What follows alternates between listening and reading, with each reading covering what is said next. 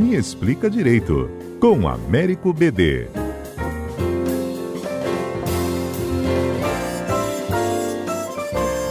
Ei, BD, bom dia.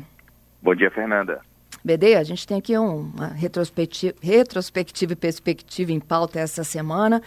É, eu sei que você tem umas apostas aí para o ano do Supremo, o ano da Justiça 2022, e todos nós aqui particularmente temos uma dúvida sobre essa história aí de da vacinação, o Ministério da Saúde, de exigir que, para que eu vacine minha filha, por exemplo, né, que ainda não fez 12 anos contra a Covid, de ter prescrição médica, se eu não preciso de prescrição para as outras vacinas, por que, que eu vou precisar para a Covid?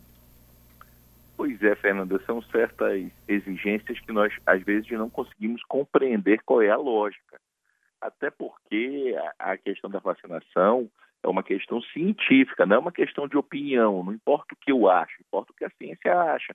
No caso de, de crianças, imagine o seguinte: se queria não só a, autorização médica, mas se queria inclusive é, uma autorização por escrito dos pais o que era uma loucura. Você imagina que uma criança de 5 anos não vai pegar um carro e vai até o posto se vacinar porque ela quer.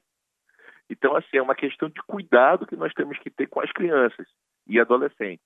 Então, assim, é, do ponto de vista, o fato de sair uma resolução não impede que os estados possam é, tratar a matéria de outro modo. O Supremo já decidiu na pandemia, isso foi uma das, falando de retrospectiva, uma das decisões mais importantes do Supremo esta possibilidade de autonomia para que os estados possam é, liberar e determinar a forma como é, vão combater a pandemia.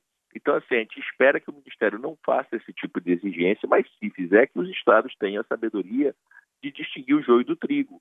Quer dizer, é claro que você pode ter situações pontuais, você pode ter situações específicas, mas esta exigência, ela não faz, ela não atende aos princípios constitucionais da proporcionalidade e razoabilidade.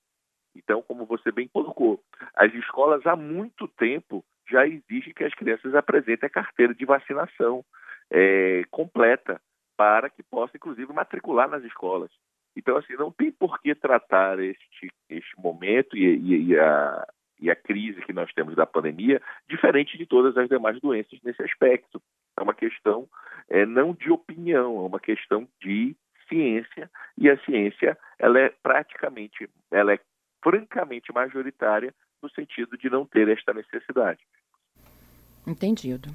E para 2022, hein? O que, que a justiça que, que a gente pode prever, né? Que vai chegar lá na justiça? Na máxima, né?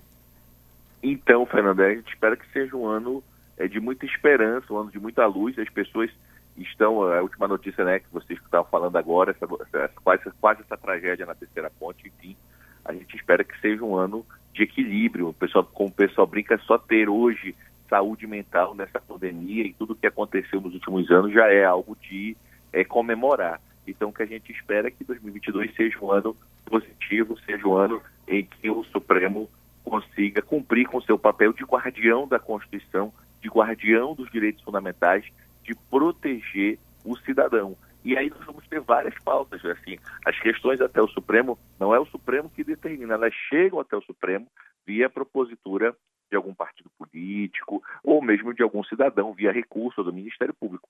Então, nós temos vários temas passando por ficha limpa, nós temos uma eleição ano que vem, nós temos a questão da pandemia que não acabou, nós temos, então, uma quantidade de, de questões que chegam até o Supremo extremamente relevantes.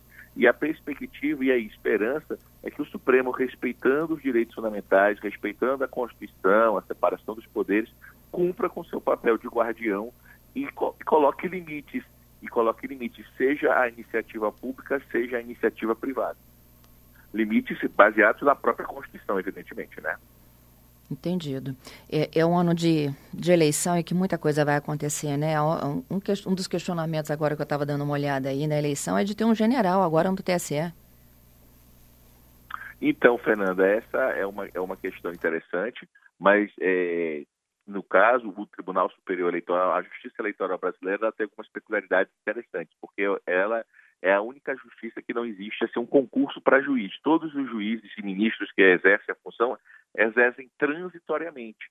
Então há um rodízio. Nós já temos uma tradição na justiça eleitoral de respeito e garantia de que nós tivemos eleições é, constitucionais fraudadas. Então, assim, o fato de ter um general, etc., não vai interferir na autonomia do Poder Judiciário e não vai impedir, é, não vai é, modificar nada do que possa acontecer. E, nesse ponto, é legítima preocupação pela, pelo passado, mas é uma tranquilidade saber que o Poder Judiciário tem independência e autonomia na Constituição para que isso não possa é, provocar nenhuma rachadura, nenhuma crise, absolutamente nenhuma é, questão que se possa ter algum receio ou medo a partir disso. É isso. BD, te agradeço pela participação. Bom, excelente ano novo, já que a gente só se fala na próxima quarta. Pronto, para todos nós, um 2022 abençoado, se Deus quiser. Amém. Até lá, hein? Tudo de bom para você. Até lá. Obrigado.